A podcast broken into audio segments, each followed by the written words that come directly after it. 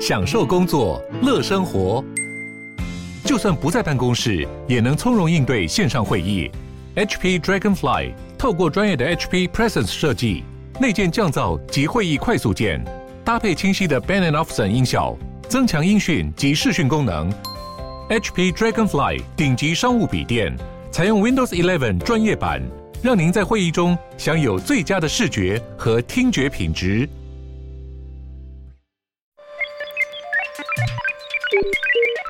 你在哪里？你在世界的哪里？台湾又在世界的哪里？男生看世界，带你掌握脉动，看清局势，找到相对位置，定位自己的坐标。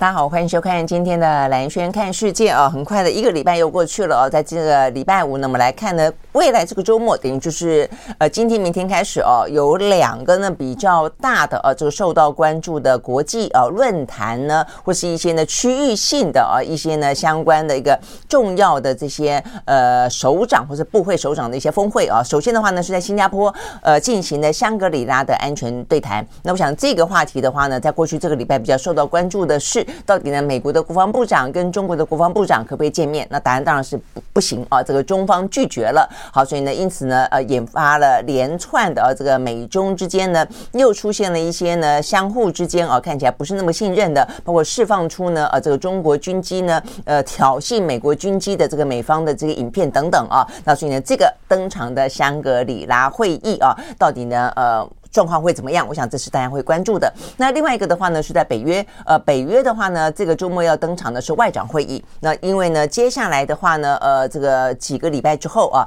呃，即将在立陶宛要进行北约的首长峰会。好，那所以呢，这个等于是有点预先上来登场啊，这个外交部长们啊，这个先进行呢相关的对谈。那你可以想见的，俄乌战争啊，它这个当然是会对北约来说是重中之重啊。那这部分的话呢，我们待会会讲到里面的。已经隐藏着啊，看起来呢若干的。当俄乌如果真的坐上谈判桌，然后的话呢，终结了战争，有一些呃这个相关的布局，目前呢正在进行中，闻得到一点味道，而且从泽伦斯基的谈话当中看得到，他似乎呢正在敲北约的门。而北约的话呢，也应该会用终结战争就可以。进门哦，这样子的一个呃某个程度的交换跟这个默契吧哦，可能来进行好，所以这个部分也是会是今天一个重点啊。那那回过头来，我们先来看一个呢，在美中的这样一个大的架构的呃战略对峙底下，尤其呢是在呃科技的冷战当中呢更激烈的交锋底下啊，我们这一两天看到的是呃相关的美国的企业啊，这些呢非常大的跨国的这些呢呃很具有呃这个呃偶像级的明星级的这些企业家呢，其实呢连续的。啊，这个都在呃登陆要访问中国大陆，所以代表的呢是在美中之间，他们也试图寻找一下自己的相关的定位，甚至是很摆明的讲不放弃啊，这个跟中国。继续的往来，然后呢，反对跟中国脱钩这样一个态势。那当中呢，最受关注的当然就是马斯克。好，所以呢，在今天的话呢，媒体呢都算是这一两天大幅报道。我们昨天呢也关注到了马斯克啊。马斯克的话呢，他的呃这一次的访访问中国大陆的行程非常的旋风式哦，才四十八小时，比起呢黄仁勋来台湾呢，呃来的呢更加的呃这个时间来的更短。那这个那么短的时间之内，却哦目前看起来的话呢，包括中国大陆的媒体也好，包括外界。在观察他也好呢，都发现呢，他得到了相当大规高规高规格哦，这样子的一个呢对待哦，所以呢，短短的四十八小时之内，他搭乘了专机哦，这个抵达了北京，他见到了呢，先前讲到了三位哦，这个中国的部长，包括了他们的外交部长，包括他们这个。呃，工信部的部长，那还包括了商务部的部长。那接下来的话呢，呃，看到的是他又飞往了上海。上海的话呢，他见到了上海市委书记陈吉宁。那当然，我们知道呢，这个马斯克哦，他这个特斯拉的呃超级工厂是在上海的哦，所以呢，对于上海来说的话呢，他去看他们的员工，呃，可想而知。但接下来的话呢，应该会有更多的投资哦，所以这个部分的话跟上海有关。但重点在于说呢，昨天我们本来讲到说，我看啊，这个大陆的媒体提到说。有讯息指出他可能呃有机会哦跟李强见面，就答案是呢，他并没有见到李强，但他见到了呃美呃这个中国大陆国务院的副总理啊。那这位副总理的话呢，丁薛祥啊，丁薛祥的话呢，事实上呢，在中国大陆的呃这个等于是习近平的第三任期当中的论资排辈啊，在这个政治局常委当中也是呢非常非常受到呢这个习近平倚重的啊，所以呢，他算是。呃，这个第一副副总副总理了啊，那所以呢，这个部分也是丁薛祥上任以来第一次跟外国企业的执行长呢进行一对一的对谈，所以你都可以看得出来呢，呃，这个中国大陆的官方啊，对于马斯克的到访给予相当程度的礼遇啊。那 OK 好，那这个礼遇的话呢，我相信可以反映出很多的讯息了啊。首先的话呢，因为马斯克也呃非常的直率的表达他反对哦，这个美国呢。呃，围剿中国要跟中国脱钩呃，这样子的一个呃政策哦，所以我想这个部分对中国来说当然很欢迎。那再来的话呢，就包括中国的经济啊，目前我们昨天也在在讲到了他们的呃统计局所公布的最新的数字，在第一季呢这个漂亮的疫情后啊，这个解封后的反弹之后，他们似乎呢这个复苏的速度放缓了。那再加上呢地缘政治的关系，美中啊这个之间，美国对于中国的围呃围剿的关系啊，所以呢。很多的一些外资也都担心啊，这个风险的理由啊，所以呢，有了一些分散风险也好，甚至是撤资啊这样的一个行动。所以对于呃中国大陆来说，马斯克的到访，而且还允诺进行更多的啊这个投资，我相信呢，这个对于中国大陆来说是一个呢相当程度的塑造出中国呢欢迎啊强烈欢迎啊这些呢呃外国哦外资进到中国大陆的一个态度哦。那我想这这两个啊这个基本上的。一个在地缘政治当中的脱钩，呃，一个是呢，在这个外资啊，这个欢迎啊这样的一个角度来看，你都可以知道呢，为什么中国大陆的官方哦对马斯克的到访呢，呃，即便这么的旋风哦，但是呢，给予这么呃高规格的热烈的欢迎，但是呃，除了这个之外，我当然认为啊，这个因为他比起啊这个先前呢，呃，在过去这段时间有造访过中国大陆的呃这些呃跨国的大的企业家，比方说苹果的库克。比方说呢，摩根斯丹利的戴蒙啊，包括呢星巴克的执行长，那这些的话呢，其实坦白讲也都是啊，这个呃非常的呃这个啧啧生光的哦，但是呢，其实他们并没有得到呢跟马斯克一样的哦这样的一个待遇。那呃，我觉得其实跟马斯克他所它所代表的啊，就是说它的这些呃它的企业本身它的。科技的含金量吧，跟它的未来性啊，我认为呢，这跟中国大陆目前的发展呢是紧紧的扣在一起的啊。呃，我们昨天也分析了一些，第一个呢，当然不用讲是电动车，再来的话呢，电动车所带动的是一个车联网的概念，再来的话呢，还跟它这个能源，呃，能源的话呢，呃，马斯克也希望呢，他做这个电动车，电动车的灵魂就是电池，就对他来说，他必须要掌握到呢这个电池的。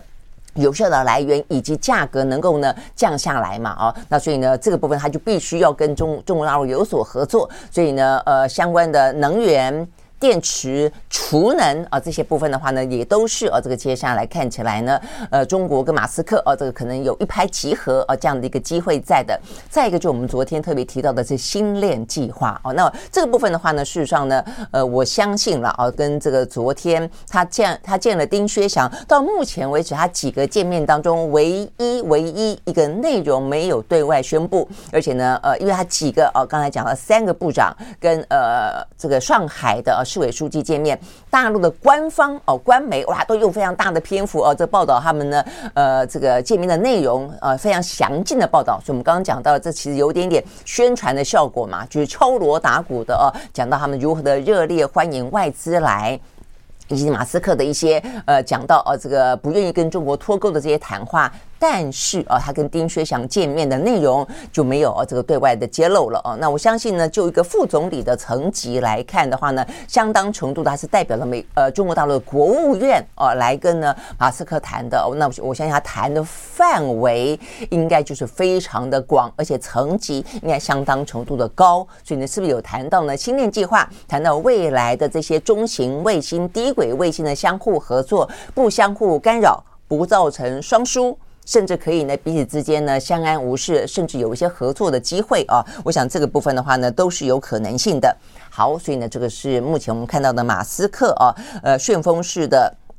呃，访中，那他现在呢，已经从上海直接哦，这个又离开了，呃，又离开了这个中国大陆了哦。那所以呢，很快的这样的一个呃内容的的重点。那当然，如果说你要进一步的去看啊，这个中国大陆呢，对于马斯克访问的啊这些相关的细节哦，我们看到的话呢，他们的报道是这样子哦，呃，在跟中国的外长啊这个秦刚会面的时候，呃，这个中国大陆的人民网特别报道说，马斯克说，这个美中利益呢，呃，事实上是交融的，密不可分的。啊，所以特斯拉是反对脱钩断链的哦，他们愿意继续的拓展在呃中国的相关业务。那在跟这个工信部长呢，呃金壮龙会面的时候呢，工信部的呃他们自己也发了啊这个官方微信，他们呢就说呢，双方就新能源汽车跟智能网联车。智能呃，就是我们讲的车车联网了啊。那这个部分的话呢，交换意见啊。所以我们刚刚讲到这个部分的话呢，就涉及到了电动车，还有呢新能源啊，这个电池，还有呢这个储能等等的相相关业务哦。那而且哦，马斯克啊，其实呢，除了官员之外，他也建了电池大厂呢，宁德时代。那我们知道，宁德时代是目前全球啊这个电池市占率最高的一个。公司哦，所以他跟这个宁德时代的董事长曾毓群共进晚餐。好，所以呢，这边讲到说，宁德时代啊，被认为是特斯拉能否打进平价市场的关键的供应商啊，因为电池我们刚刚讲到的。电池是电动车的核心中的核心，但是过去电池很贵的关系哦，所以呢，整个的特斯拉的造价就没有办法下得来嘛哦。但是呢，现在的话呢，因为中国大陆拥有非常多的一些呃跟这些电池的锂矿啊，然后他们的技术有关的，也因此中国的电动车哦，它的市占率跟出口已经目前是全球第一了哦。所以呢，对于呃这个掌握了电动车以及以及呃这个锂电池以及呢相关的一些。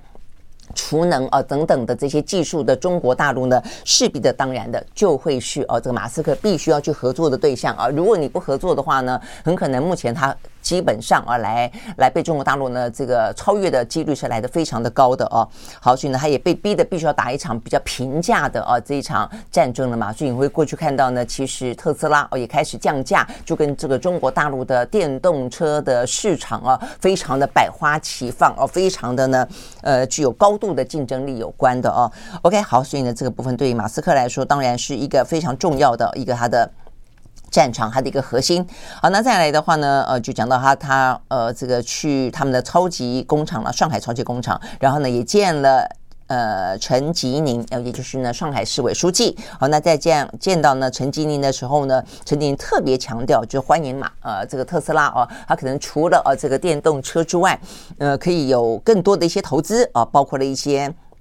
呃这个现在上海啊这个呃城市。绿色、低碳等等的发展呢，都是商机。呃，产业转型升级也是商机啊，所以呢，欢迎啊，这个特斯拉呢加大在上海的投资跟业务的布局。好，所以呢，这部分呢是马斯克啊，这个见到的呃，这个旋风的访问中国大陆啊，所有呃凸显出来的一些重要性跟意义了啊。那事实上，除了他之外的话呢，接下来是是要看的就是黄仁勋了啊。这个黄仁勋，NVIDIA，他的话又是另外一个呢，呃，很具有未未来性的趋势性的一个呃产业啊，那就是呢半导体之外啊，这个跟 AI 的大结合哦，也是在讲到晶片这件事情啊，所以呢呃黄仁勋也是另外一个呢在马斯克之外啊，等于是把话给讲白了啊，在这个美中之间的对抗里面，他认为中国市场之大是不可以被取代的哦，他甚至讲到说呢，在台湾啊这个生产都很可能呢可以有一些替代性，但是唯独中国的市场呢是不具有替代性的。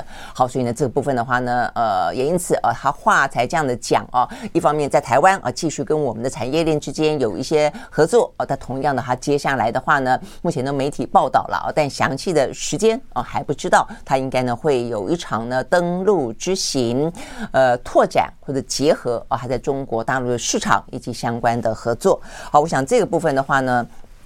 呃，当然反映出来的就是在我们讲到过了哦，这个在美中之间的这样一个呃会长期对峙的架构底下哦，每个国家在寻找自己的一个呢第三条路，那每一个企业也在寻找呢在美中的夹缝之间自己最有利的哦一个呢呃生存的发展，呃试图的哦要这个呃打开哦这个美中夹缝中的这样的一个空间，最好的状况当然是可以在美中之间呢左右逢源啦哦。OK 好，所以呢这个部分呢是从比较呃。商业面、产业面的角度呢来看美中。好，那我们刚刚讲到呢，中国大陆也非常需要啊这一些呢陆陆续续到访啊，所以我们看过去这段时间，呃，从苹果的手机啊到这个呃摩根摩根斯坦利啊这金融业啊，包括呢像是一般的消费性的啊这个 Starbucks 啊，以及呢。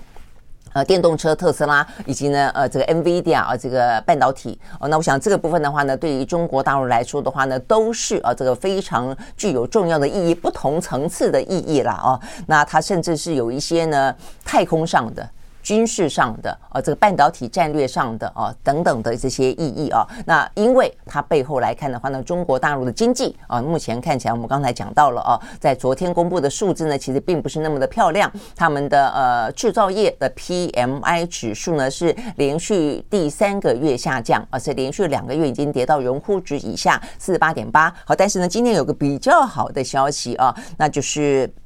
呃，来自于呢中国大陆的呃这个财新啊，这个财新呃目前看起来呢，这个财新杂志所做的固定，他们也是定期都会发布哦这个相关的一些呃 PMI 的指数了啊。那这 PMI 指数目前看起来的话呢，稍微好一点点啊，说他们这个是呃中小企业景气，反映的是中小企业景气的呃财新标准普尔的全球制造业的 PMI 升到了五十点九啊，比。经济学家预估的呢，来高上一点点啊。不过，不过呢，企业啊，这个中国企业对于未来十二个月的信心还是降到了七个月来的最弱啊。所以呢，从这个角度来看的话呢，可能中小企业稍微好一点点，但大企业来看的话呢，中国大陆的这个。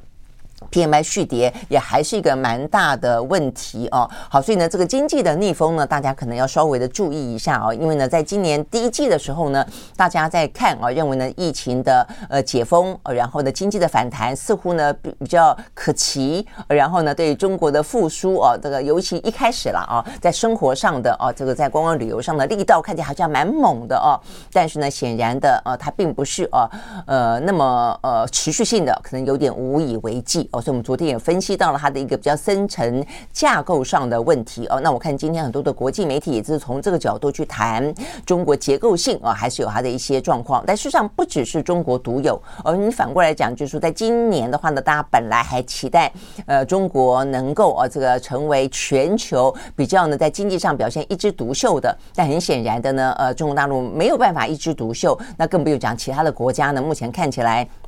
也还是哦，这个蛮惨的。那美国不用讲了哦，但美国呢，今天比较好的消息当然是第一个哦，这个美债的违约哦，这个当然持续性的在今天美国还是有一些相关报道哦。那就是呢，参议院啊，他们接下来的话呢，应该在这个周末也要进行表决。目前看起来应该是没问题了哦。那所以呢，下个礼拜一呃，拜登呢会签署哦这样子的一个呃，等于是彼此之间达到的一个妥协的方案。好，所以呢，这个部分的话呢，应该就是呃危机解除。除啊，但另外一个的话呢，就是呢，在六月份的话呢，通膨相对来说呢，呃，有稍微的控制，呃，趋缓一点。那另外的话呢，当然就加上最近啊这些在违约等等的话题了啊，所以我看到呢，美国的联准会的一些官员，呃，不断的释放出一个消息，希望说六月份是不是暂停升息一下，就不要在这个大家觉得很辛苦的时候再升息了。你真的要升，你先停止一次升息。然后呢，过三个月哦，再看看看看是不是要继续升息哦。那我想这个部分的话，可能也是一个比较好的消息，因为美国的经济啊，这个状况呢也不是很好啊。呃，比起中国来说呢是更糟。然后呢，再来就是韩国，我们看韩国的话呢，五月份它的制造业的 PMI 指数啊，呃是百分之四十八点四。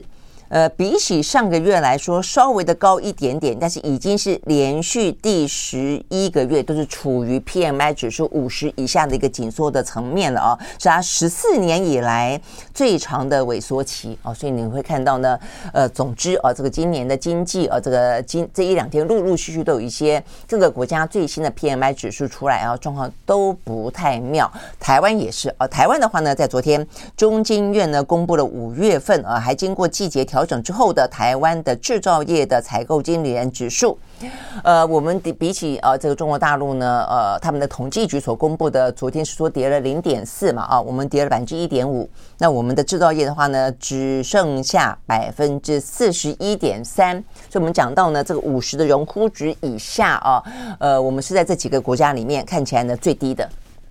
呃，南韩的话呢，还有四十八。呃，中国大陆的话呢，统计局公布的也还有四十八。呃，那台湾的话呢，只剩下四十一点三哦。那这个部分的话呢，看起来的问题真的还不小哦。所以中经院的分析是。呃，这个台湾啊，这个部分很显然的已经不是呢，呃，先前在讲到说呢，呃，这个去库存化的问题啊，因为要去库存化哦，那所以的很多的一些呃，这个对一些投资啦，哦，对一些呃新的订单啦等等的，都会比较比较保守一点啊。但是中金院分析说，现在的去库存化已经不是问题了，而是呢终端需求疲软。才是关键。那这个终端需求疲软，包括了台湾的内需，更包括国际之间的需求啊。因为你去想象，大家的经济弱都不好，当然需求不会高哦，所以呢，态度都会变得比较保守啊。好，所以呢，这个部分的话。讲到厂商的心态明显的啊，这个趋于保守啊，这是为什么所有的下单都呈现一个观望的局面。好，所以呢，这个是简单的啊，这个随着我们刚刚讲到的啊，这个马斯克啦，啊，这黄仁勋啦，啊，要在这个美中之间啊，呃，在这样一个大的整个的经济的气氛比较萎靡的状况底下啊，还是必须的要去找到自己的定位，而且必须要寻求不断的突突破跟不断的进展嘛啊，因为原地踏步就是退步。我想对于这些高科技的产业。业来说都是这个样子哦，那所以呢，更不用说，目前看起来很多的国家看到呢，相关制造业的数字是真的都不是那么的妙。OK，好，所以呢，这是我们要理解到的跟这个经济有关的话题。哦，那接下来的话呢，就很快的来看一看呢，两场啊，各自呢在印太地区还有北约啊这个登场的会议。好，那在呃印太地区的话呢，就是在新加坡所举行的香格里拉会谈了哦。好，那这个第一个消息当然是呃这个奥斯汀跟李尚福没有要见面。那我想这个部分呢所透露出来的中方啊，这个就是。根本上啊，这个对于呢，美方一方面又要要求对话，二方面又不不放弃制裁这件事情啊，显然的，呃，这几天我们看到这个相关的谈话啊，不管是呃官方哦，或者是说直接跟美方传达的，或是我们看到一些呢比较周边的啊这些战略所的啊这个专家所谈到的，受到屈辱性的外交，我想这部分已经把这个中国的态度哦，这个反映的蛮清楚的了哦，所以对于美方来说的话呢，呃，很显然的他们。可能如果说想要用，呃，只是纯粹啊，目前看得到的这一两天的口头上的影片上的施压，呃，来形塑一些舆论啊，国际舆论的氛围，很显然的应该很难让中国让步哦，因为中国要的是你美方，呃，你必须要表现出你的善意啊。我想这个解除若干的制裁应该是中方要的哦。好，但是反过来说啊，那美方的话呢，当然。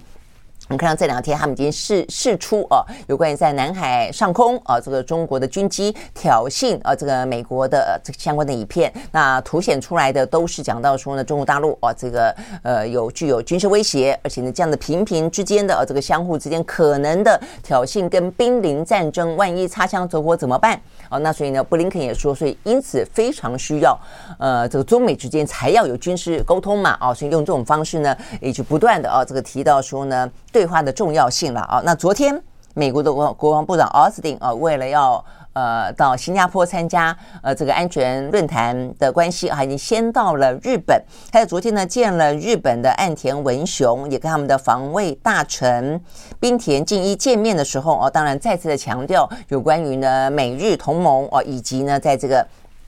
印太地区的区域和平稳定啦，啊，包括台湾有事等等啊，这个重申呃这个希望台海稳定的重要性之外啊，那奥斯汀也不忘呃借这个机会呢，呃再讲哦，他跟这个中国之间，他说好可惜哦，好可惜哦，他本来呢呃希望哦能够跟呢李尚福在呢香格里拉的安全会谈的场外能够进行一场呢奥理会的哦，他说没有，令人感到遗憾。好，所以呢，这个部分他也再次强调啊，他说呢，呃，那一场啊，这个就是中美之间的军机啊，他也一样啊，就是跟着美国的呃说法，就是呃，他们认为是中方在进行挑衅性的拦截，令人非常非常担忧哦。那他说呢，他担心。呃，这样的一个状况的话呢，如果时不时出现，很可能在未来某一个时点上会造成呢情势迅速失控的事件啊，所以他希望呃这个中方能够改变自己的行为。OK，好，所以呢就是 Austin 啊，他在昨天呃这个在日本的时候啊，这个发表的谈话，那让让我们知道这个中方说的是说呢，因为他们正在进行呃训练啊，所以呢是美方啊等于是有点刻意的啊，这个飞进了他们这个训练的场域要进行。征收哦，所以他们当然要升空来进行相关的一些呃这个驱离哦的这样的一个动作哦。OK，好，所以呢这个部分的话呢是哦有关于呢美日哦这个防长美美日美日防长会哦，但是呢美中防长不会哦，在这样这个呃香格里拉会议当中的一个周边。那事实上呢，李尚福哦，他现在呢人也到了呃新加坡了，那他不见哦这个奥斯汀，但他见了哦这个新加坡的呃国防部长。啊，所以呢，等于是他们双方啊，这个黄永红双方还签署了这个谅解备忘录啊，决定呢建立呢双方的军方高层热线。呃，加强更多的国防合作。那我想这个部分当然了，就是再次的反映出新加坡那么一个非常小的呃国家，它确实呢在美中之间啊，这个呃很成功的扮演了一些呢呃试图维持一个均衡的等距的寻求新加坡自己国家利益的一个角色啊，不管就这个军事上、战略上、跟经济上、跟外交上啊。好，那甚至他也经常的在过去这段历史上啊，这扮演了呃台湾。跟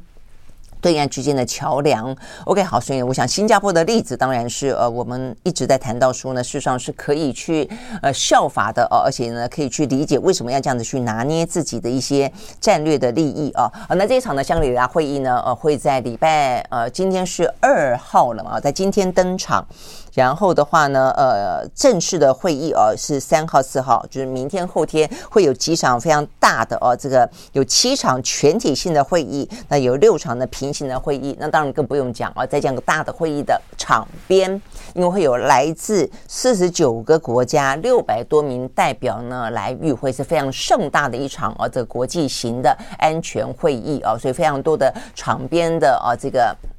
呃，双边会议啦，哦，等等都会进行了哦。那当然，当中最受瞩目的本来是中美的哦，但是并没有。OK，好，所以呢，就是呢，目前香格里拉会议的呃这个重点。那再来的话呢，就是我们要讲到的是北约哦。那北约的部分的话呢，我们看到的呃部分啊，我想这个重点就是呢，第一个啊，我们看到呢，北约的嗯秘书长啊，这个史托滕伯格哦，他在这个今天啊，今天北约的呃这个外长会议呢，在。奥斯陆哦要登场，那他也宣布他在近日之内要访问土耳其。好，那为什么访问土耳其呢？他不约而同的呢，跟拜登针对呢北约的外长会议呢发表谈话的内容是一样的，那就是呢他们呼吁土耳其，现在埃尔段刚刚啊这个又是连任了啊，那呃。虽然他们对于他的一些呃人权啦、一些呃专制的啊这个记录呢，非常的不苟同，但是因为现在呢，土耳其掐住了啊这个瑞典呢加入北约的啊那么一个入场券，好，所以呢，这个史托滕伯格说他想要访问土耳其来推动瑞典入盟。然后的话呢，拜登啊，这个拜登呢也是这样说的，拜登说，呃，他期待啊这个瑞典呢能够呢尽快的加入北约，呃，是指日可待的事情，他也希望。呼吁土耳其能够同意呢，让北约呢加入呃北呃让这个土耳其呃等于是让瑞典啊这个加入呢北约这个国家。好，那这我想这个呃，所以先前是芬兰，接下来瑞典。那我想呃，另外一个我刚刚一开始提到最关键的是有关于乌克兰到底可不可能加入北约哦。那事实上这个是在俄乌战争一开始发生的时候，甚至你再往前推，是在俄乌战争发生之前。为什么引发俄乌战争？其实某一个程度也跟乌克兰呢积极的倾向美国，向美。美国靠近，因为乌克兰在先前俄乌战争发生之前，它有点是在美国跟俄罗斯之间谋呃这个维持某种的等距的哦这个中立的态度。但是后来呢，泽伦斯基一上来之后呢，他很明显的呃这个等于是转向啊这个西方的阵营，转向这个美国，甚至美国也鼓励他哦，就是大家在谈论到是不是要加入北约哦。所以这样这件事情让俄罗斯认为，呃原本中立的乌克兰若往美国靠了，往北约靠了，那等于是他形同他眼。前面的这个屏障哦，等于是一个缓冲区，马上就少了一个呢非常重要的乌克兰了，所以这是为什么他必须要采取行动的原因啊，所以这是原因之一。那我想呢，这一部分都是这样的环环相扣啊，这个引发一连串的事情到现在的啊，所以呢，呃，某个程度哦，这个乌克兰要加入北约。也呃给了呃这个俄罗斯一个理由，发动了战争。那但是发动了战争之后的话呢，乌克兰照理说他更期望哦能够加入北约，但是你会知道，呃北方北约国家因此反而把门关了起来啊，因为他们担心要为乌克兰而战。哦，所以的话，他们并不同意哦，这个乌克兰呃，这个呃加入北约。即便呢，你看到在这个战争的一开始的头一段时间，呃，泽连斯基呢，呃，积极的去敲每一个呃这个北约国家的门，都是说让我进来，让我进来哦，等于是开门让我进来，因为俄罗斯正在啊这个侵略他。但是这就是一个国际的现实哦，你会看到呢，这个北约国家包括美国不断的好，我给你武器，我给你武器哦，看到这个武器呢从门门缝里面丢出来，但是就是不让啊乌克兰。进门去，那我想这样子的一个状况的话呢，呃，也就是在过去这一年多哦之间上演的啊。但是呢，呃，现在这个局势走到了哦，这个等于是俄罗斯跟乌克兰，尤其乌克兰背后作为一个代理人战争，后面的这些国家，就是美国跟北约，似乎也不想。再打啊，再让这个俄乌战争打下去了哦，所以最近这段时间的氛围就是中国开始呢居间要说斡旋，他主观的想要斡旋，而客观上面来说的话呢，北约跟美国也同意了哦，他来斡旋，所以代表的是俄乌双方的坐上谈判桌，应该都是后面的这些大哥们点头了，有默契了。好，但是为什么可以让啊这个乌乌克兰决定要坐上谈判桌呢？因为他目前看起来的话呢，第一个领土的部分他是非常在意的。他不希望再失去领土，本来他还说要拿回克里米亚，不是吗？哦，那所以我想这个部分的话呢，拿不拿得回克里米亚是另外一件事情啊，比较棘手。呃，因为它不是这一次战争当中所失去的土地哦，但是呢，这一波土地的话呢，现在等于就是。哦，泽连斯基拼命的哦要去挣回来，希望呢能够啊这个尽量的减少失去他的呃这个领土，为他最主要弹劾的原因之一。那另外一个的话呢，就是我们在讲到说，在今天讯息越来越清晰了哦，那就是北约似乎有一个默契，要让泽连斯基在俄乌战争如果真的可以画下休止符，他们要有要要以某个形式让。乌克兰加入北约，那是不是呢？呃，完整的哦，这样的一个呃身份来加入北约，目前呢还不是很清楚哦。也有人说他可能会替他量身打造一个准北约哦，那么一个状态哦，让这个乌克兰加入。但是呃，透过今天呃泽连斯基司机的话哦来听的话呢，应该我觉得是蛮有谱的哦。而且先前的话在台面上传出来的哦，就是说可能呃这个。同意啊，会让乌克兰在北约里面扮演角色这件事情，并不是空穴来风。好，那这个呃部分是泽伦斯基哦，他在呃这个今天啊，这个特别的针对欧洲各国的领袖说，呃，他讲说，呃，他期待啊，就是说乌克兰呢加入北约呃组织的这件事情，呃，他希望没有任何的疑义啊。他说呢，因为如果呢这些北约国家呃在乌克兰加入北约这件事情有任何的怀疑态度，会使得俄罗斯呢更敢于攻击更多的国家。呃，然后哦，他也特别提到说呢，呃，乌克兰曾正在申请加入北约，那邻国的摩尔多瓦也在申请加入欧盟。那这些事情的话呢，都是大家所高度关注的哦。那我们知道的就是说呢，在过去这段时间以来，我们刚刚讲到了，他一度哦非常积极要加入北约，但北约的话呢，呃，门说不开就不开哦，那是。有一段时间，其实泽伦斯基已经不太谈哦要加入北约这件事情了。但是很显然的，目前看起来啊，这个事情又重新被提，又又提起来了啊。所以你会知道说呢，在目前看起来啊，这个媒体的报道也这样的特别的暗示啊，说北约。在目前正在进行的啊这个外交部长的会议当中，以及七月份啊他们的北约峰会啊，那就是在呃立陶宛即将举行的，都很可能呢给予乌克兰某种程度的承诺以及安全保证。OK，好，所以呢，泽伦斯基啊也因为这样的关系，他就说了啊，他说我希望在呃今年夏天的。维尔纽斯峰会上，哦，这维尔纽斯就是呃立陶宛的首都了啊。说有必要明确的哦来对我们提出这个相关的邀请啊。我们希望在加入北约的这个一路上，能够要有安全的保证啊。所以呢，你会看到呢这个。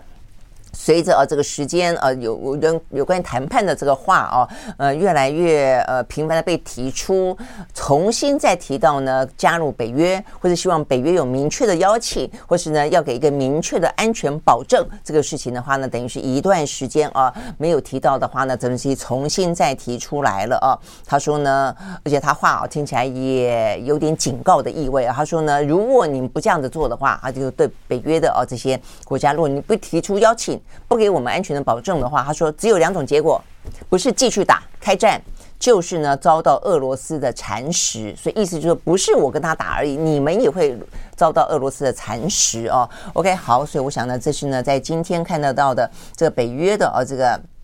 呃，外长会议当中啊，除了讲到呢，呃，他们都呼吁啊，也要试图的要去比较积极的努力啊，让呃土耳其可以啊这个同意啊这个瑞典加入北约之外，呃，下一个很可能就是乌克兰啊，这个在北约的一个呃身份跟地位了，怎么样子给予他一个呢？呃，可以啊，这个让乌克兰愿意坐上谈判桌，呃，同意停火的一个条件。但是同时就不去惹恼啊，这个俄罗斯，或者说不让啊这些呃就在一个比较是属于东欧前沿的国家担心啊被这个俄罗斯攻击。我想这个接下来是北约啊蛮重要的一个呢任务了。好，所以呢这个部分呢是我们今天看得到的啊这两个。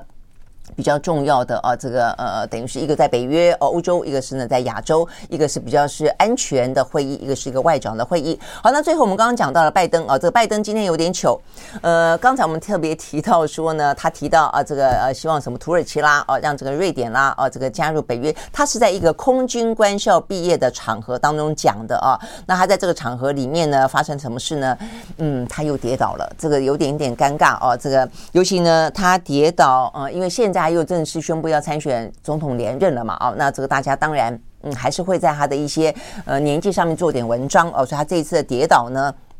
呃，当然哦就会给一些不希望他他选连任的，而且对他年纪有一些疑虑的，那尤其是呃这共和党人，当然呢呃就会这个借呃借这个机会再来求他了哦。好，那这边的话呢状况是这样的，我我后来仔细看了一下有影片了哦。呃，确实是有沙包哦，挡不知道为什么会有个沙包也，好奇怪啊。那呃，所以你会看到他这个嗯致辞完了以后，他转身要要离开。那要离开的话，他他很习惯的，我觉得他可能要展现他自己呢是很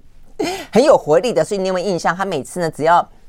参加正式的活动，然后他要离开之前，他一定是 举起他的双手，要用跑的小跑步 哦，跑离现场。就他呢也是一样啊，他这一次呢在空空军官校致辞完了以后，诶。准备要跑，一跑哇就绊倒了，所以他他绊到一个东西啊，所以他绊倒之后呢，呃，这个。相关的一些呢，警卫就快赶快来啊，把他扶起来。安全人员嘛，扶起来之后，他还回了头，指了一下地上啊。好，那这个媒体报道说，他那边确实有一个小型的黑色沙袋在那个地方，所以害他啊，这个跌倒了。那 OK，所以呢，这个部分呢，当然对白宫来说的话呢，包括他自己也都是了啊，就是要很很急于的要去证明说他 OK 啊，这个拜登很 OK 啊，所以呢，这个白宫的联络室的主任马上推文说拜登很好，他握手的时候呢，因为呢。讲台上有个沙袋啊，所以呢他就没注意到。那拜登自己呃也开自己的玩笑啦啊，呃他最近其实还经常蛮长哦，这个拿他自己。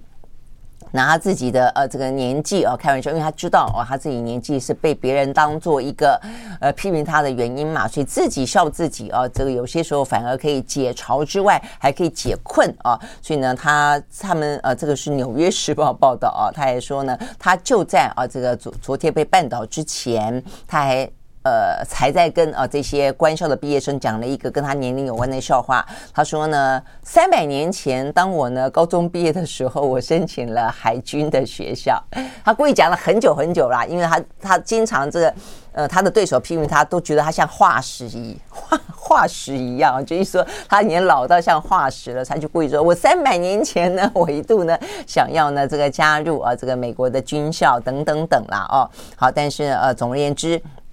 这样一个呃摔倒，看起来确实是有个东西让他绊倒的哦，并不是说他自己真的就是因为有一度讲到说他可能是呃类似有这个神经系统的问题嘛，呃不管是什么阿兹海默啦哦什么帕金森之类的嘛，但是显然的他的健检证明是并没有的哦。那这一次的话呢，呃看起来的呃这个气精神也还不错。那他说他呃这个还特别针对这个事情开了玩笑啦，他就说他是被沙袋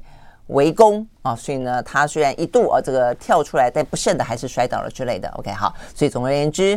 嗯、呃，这个美国的总统大选啊，也就是开始要越来越热了啊。那所以呢，呃，目前就是民主党大概就是拜登啊，拜登有拜登自己的呃挑战啊，包括年龄当然是一个挑战，所以对他来说这件事情会是一个话题。那呃，再来对共和党来说，就是那么多的人啊要出来参选，呃，是不是有利于川普？我想这是另外个问题。OK，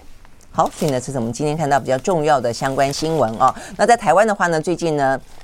看起来呢，这个总统大选的气氛啊，这个呃，先是啊，这个国民党内的啊，这个初选征召结束之后啊，呃，几乎看到的啊，这个呃，政治秀啊，都是呢，呃，郭台铭啦、柯文哲啦啊，也因此呢，对侯友谊来说，是不是造成了一些呢，呃，分裂的危机，或是呢，不能团结的问题？但是呢，最近这一两天，似乎啊，更多的话题又锁到了民进党，又回到了民进党了。民进党昨天爆发了啊，这个党工啊，前党工呢遭。到性骚的事件啊，那我想这个事情对于民进党来说是真的蛮蛮重要的一个啊，这个呃。冲击的哦，那所以呢，昨天看起来他们的这个妇女部的主任啊，这个不去处理啊，这个前党工对他的申诉这件事情，他立即的啊，这个请辞获准。但是同样的，在那个时间点上呢，担任民进党的副秘书长监管妇女部的是林非凡。好，那林非凡呢，最近这几天却刚好得到了啊，这个民进党的立委提名。那所以他有资格吗？哦，那我想这些事情可能对民进党来说，对赖清德来说都是非常重要的处理啊，因为对于民进党。来看，嗯、呃，我就说，真的就是从我们以前跑新闻到现在啊，这个民进党过去之所以能够呃得到哦，这在在野党的时候能够有这个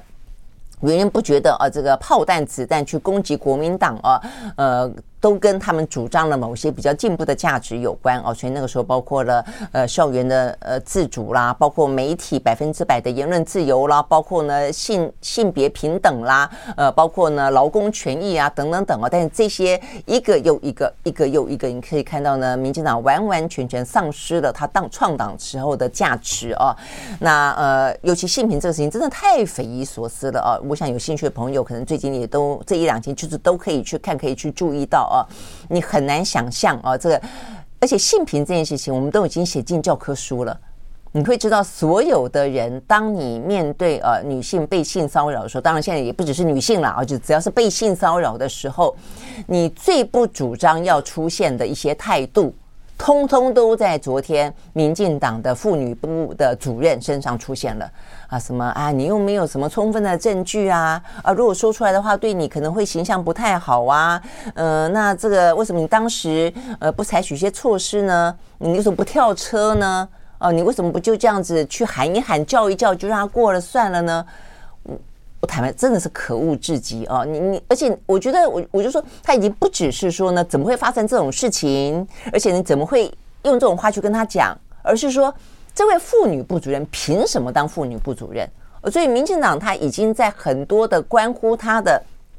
创党价值的事情上面用了一些很错误的人，然后做了一些错误的政策。我就说，包括这个人，他凭什么当妇女部主任？而且他是长期关心妇女妇女权益，竟然会讲出这种话，会讲出这种话，叫这个前党工，当时为什么不跳车？在高速公路上怎么跳车？而且还说啊，你为什么不去这个什么华山大草坪叫一叫？这是什么跟什么啊？那不用讲，民进党用了一个 NCC 主委。啊，那对于百分之百的言论自由，如如何的对待，还会去关台，用了一个教育部的部长会要求台大重新选一个他们不喜欢的。因为他不喜欢管中闵，因此要他重新选选校长。我觉得这些都是你很难以想象的啊。那所以昨天呢，呃，赖清德是出来道歉了啦。但是呢，这样的个道歉，呢，这样的一个妇女部的主任辞职就算了吗？哦，我觉得其实没这样欠啊，这个大家很多很多道歉，而且包括这个林非凡的提名，也就这样子将他过了吗？就是呃装傻就过了吗？我想这些事情对于民进党来说，哦，还包括了那个什么诈骗啊。总而言之。我觉得民进党的问题真的是，所以为什么我我常常也说哦，这个以前我在跑新闻的时候啊，这个我们在自立报系的时候啊，也就是几乎都在骂国民党啊。那因为那时候国民党长期执政啊，所以你会发现呢，长期执政的问题就是呢，里面呢，你要么就是很蛮憨老大、迟缓，然后呢像个恐龙一样；那严重的呢就是藏污纳垢。然后就是这些很匪夷所思的官商勾结，那那个是事情发生在国民党，因为国民党长期执政是个百年政党，政党，民进党呢也不过才才才二三十年就已经堕落到这种程度了啊！所以我真的觉得长期执政是一个非常糟糕的事情，长期执政、完全执政都是都是问题，它会让一个一个一个权力。它被封在一个你好像撼动不了的一个架构底下的时候，他们在里面就有恃无恐。我觉得现在的民进党就是这个样子，反正他就觉得我只要喊个反中，我只要喊个爱台湾，呃，我只要抓住这样的一一个意识形态，所以呢，我的能源政策不不与时俱进没关系，我的百分之百的言论自由倒退没关系，我连性平都可以不要处理都没关系。所以我觉得政党轮替基本上来说本来就是一个民主的常态啊。今天你国民党上去了做不好下来，民进党上去了做不好下来哦。所以我想对于今年的选举的重要性，当然就在这里哦。那看看赖清德怎么样子后续处理。好，我们时间到了，呃，希望大家周末愉快，下礼拜一我们再会，拜拜。